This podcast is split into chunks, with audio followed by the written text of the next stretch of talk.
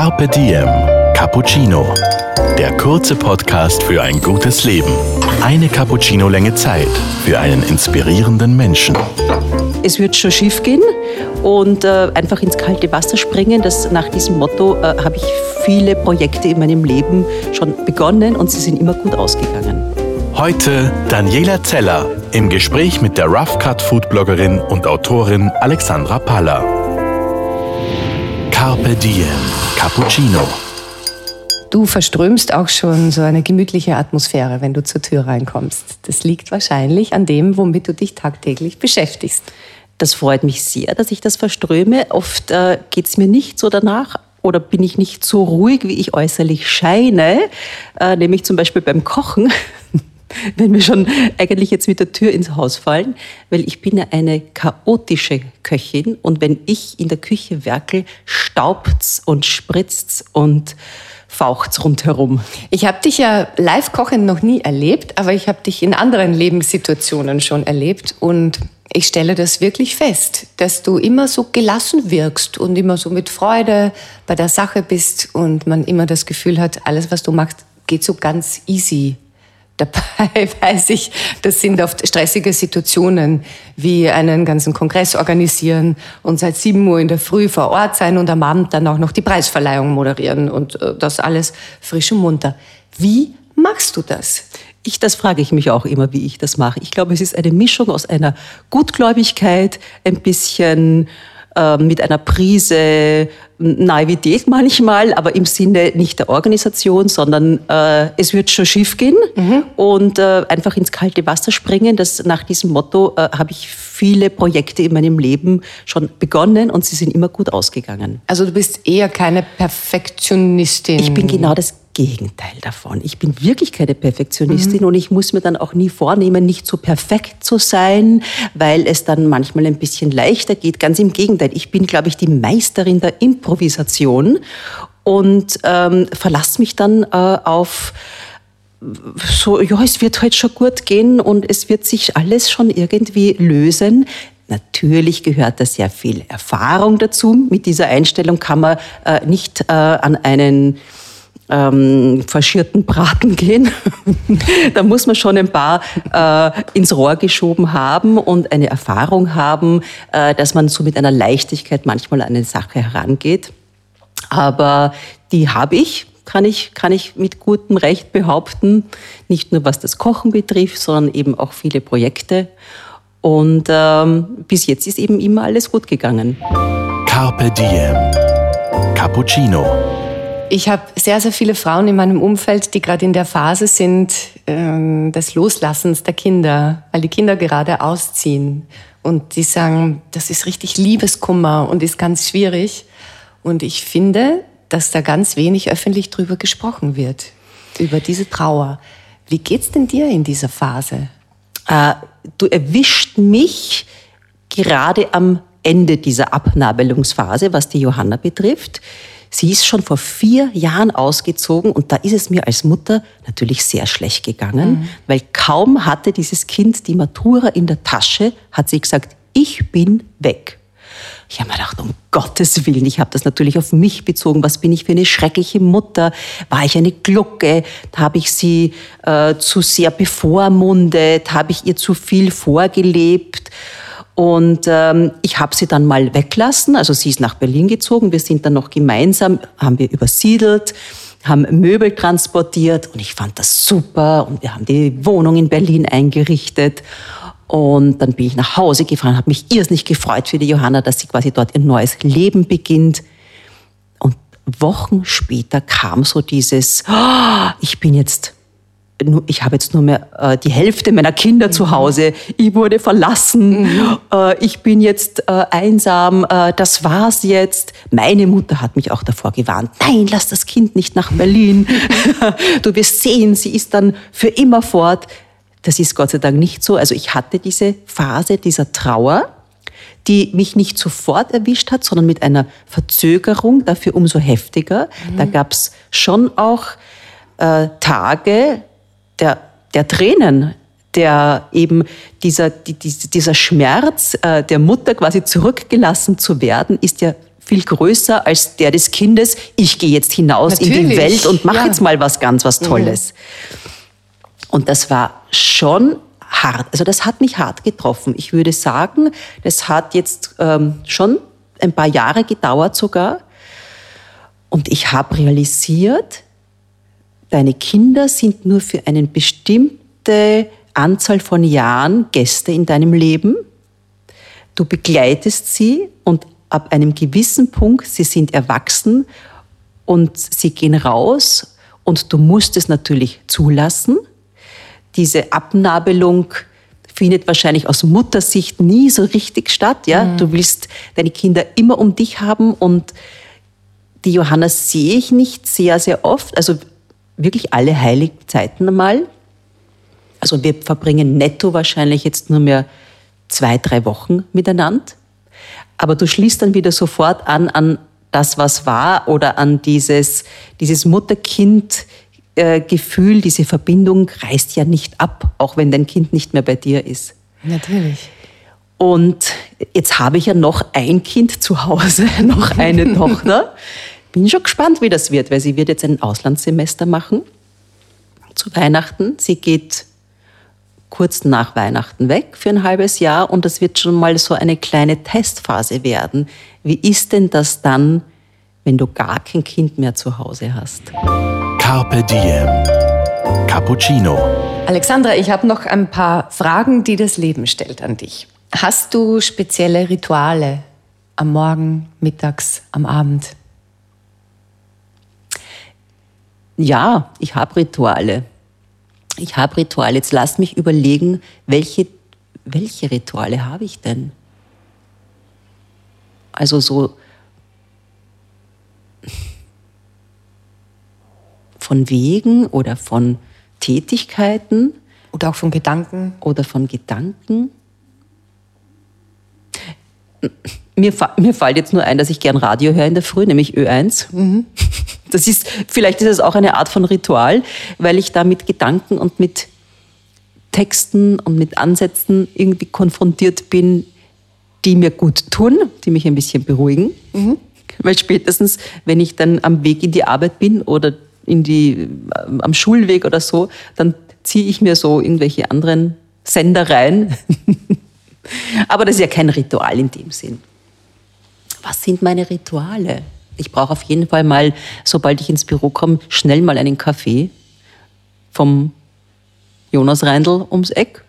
Das ist ganz wichtig. Eine gute Kaffeerösterei? Ich brauche ich brauch diesen Kaffee in der Früh. Und das ist insofern auch ein Ritual, weil es irgendwie meinen Tag mal starten lässt, äh, weil de- der, der, der Geschmack mir irgendwie schon mal so vermittelt, okay, jetzt beginnt dieser Arbeitstag mit dem Kaffeegeschmack. Bis dahin trinke ich nur Tee. Magst du am Abend was vor dem Schlafengehen? Ich trinke noch wieder einen Tee. Das ist wahrscheinlich ein Ritual, weil ich nehme nicht vor, ah, jetzt mache ich einen Tee. Ich mache es einfach. Ja, und, und danach kommst du runter. Und danach dann komme ich runter, dann bin ich gewärmt, dann bin ich, dann bin ich irgendwie, genau, bereit, mich hinzulegen. Ja. Gibt es ein Zitat, das dich geprägt hat? Ah, ja. Ein Zitat. Gescheit sein beim Blödsein. Wann hast du das zuletzt angewendet? Ich glaube, gestern am Abend. Was hast du da gemacht? Ich war mit meiner Tochter mh, bei so einem Clubbing, wo unterschiedliche Generationen zusammenkommen. Der Generations Club, ich finde das herrlich. Und, und der Abend hat gut der, geendet. Der Abend hat wunderbar geendet und das ist immer die Parole, es ist mehr eine Parole, die ich ausgebe, es ist nicht kein richtiges Zitat. Äh, Wir, sind, wir, leben, wir leben ja im Moment in einer Welt, wo uns so viele Zitate oder Quotes, wie es jetzt auf Instagram heißt, so entgegenfliegen, die manchmal so anstrengend sind, weil sie immer so irgendwie das Gute in dir so unterstreichen und natürlich ähm, musst du dich selbst erkennen und nur Ja, du und du Druck, bist ne? Immer einzigartig und ich denke mir, um Gottes Druck. Willen, ja, puh, sicher. Jeder ist einzigartig und äh, da wird immer sowas aufgebaut, dieses, äh, dieses, diese, dieses, dieses süßliche, diese süße Gut, Gutmütigkeit. Na, die, gescheit sein beim Blödsein finde ich gut. und ich ist mein find- Lebensmotto ich find das- sofort. Ja, nein, und das ist, das hilft wirklich. Ja. Das hilft wirklich, weil es dir erlaubt, nicht immer so gescheit zu sein. Mhm. Du darfst auch mal, du darfst auch mal blöd sein. Du musst auch manchmal blöd sein, aber sei gescheit dabei. Was ist für dich, Alexandra, schöner? Zu Hause ankommen oder von zu Hause abreisen? Ankommen. Warum ist Ankommen schöner? Ankommen ist schöner, weil äh, ja, dein Zuhause ist halt deine Höhle, deine Sicherheit, dein da, wo du, wo du dich geborgen fühlst, wo, wo vieles entstanden ist, wo vieles gut aufgehoben ist, zu dem du einfach gerne zurückkehrst. Was ist der schönste Ort, an dem du jemals übernachtet hast? Puh. Mm. Also sicher kein Baumhaus in Kanada oder, äh, ein, oder ein äh, Boot in der Camargue oder ähm, der schönste Ort. Kann auch dein eigenes Bett sein. Na, ja, es ist wirklich, es ist tatsächlich mein eigenes Bett. Ich bin nämlich, ich habe das Glück, ich wohne in einem, in einem grünen Viertel und kann meine Schlafzimmertür so weit aufmachen, dass sie, dass ich das Gefühl habe, ich bin fast in einem Baumhaus, weil ich wohne in einer Baum, ich schlafe in einer Baumkrone. Und diese, diese Nächte, diese Sommernächte mit eben komplett offenem Schlafzimmer, mhm. wenn dann äh, so um vier die Vögel anfangen, Geräusche zu machen und die, die Stadt erwacht, das sind dann die schönsten Nächte und so gesehen dann daheim in meinem Bett. Das hat mir sicher Luxus. eine schönste Nacht beschert meines Lebens, ja. Woran erkennen andere deine Eitelkeit? Ja, ich habe vorhin schon gesagt, äh, dass ich nicht glaube, dass ich eitel bin. Und das ist natürlich eine gemeine Frage, weil ähm, die, die, die, die, die unterstellt jedem eine Eitelkeit. die andere an dir erkennen. Das heißt, soweit du es erkennen kannst, dass ein anderer irgendwie was sieht, na, ist es wahrscheinlich doch ein bisschen mh, hm, eine Eitelkeit. Hm, hm, hm. Manchmal so eine Reduziertheit vielleicht. So, eine, so ein Purismus, den man sich dann erst gönnt, wenn man schon vieles andere gehabt hat. Mhm. Und vielleicht ist das ein bisschen eine Eitelkeit, dieser, dieser Purismus oder dieses Understatement. Das kann jetzt eben ein dunkelblauer Mantel sein wie heute und sonst nichts. Mhm. Das ist ein interessanter Gedanke. Ja, ich glaube, dass das eine Art von Eitelkeit ist. Weil das ist ja keine böse Eitelkeit.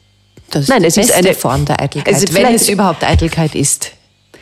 Ja. Vielleicht ist es auch nur ein Ausdruck eines Angekommenseins bei sich, wenn man nicht mehr so viel braucht ja. und ständig ja. denkt, was ja. brauche ich noch. Das belastet mich auch. Zu viele Dinge belasten mich. Also an mir und auch in meiner Umgebung.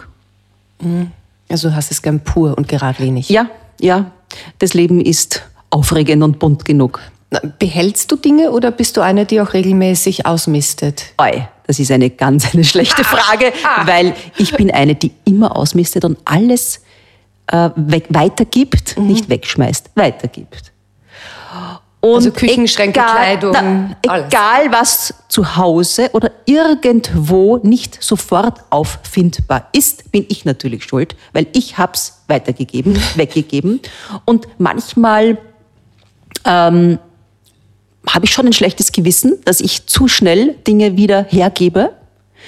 Aber ich kann nicht anders. Sie, äh, es belastet mich eher, eben zu viele Gegenstände oder so Schnockes oder so Souvenirs oder so Sachen, die herumstehen. Ich habe jetzt auch keine irgendeine Sammlung an, ähm, an Gegenständen oder ich bin jetzt auch keine, die Parfümfläschchen in ihrem Badezimmer mhm. hortet.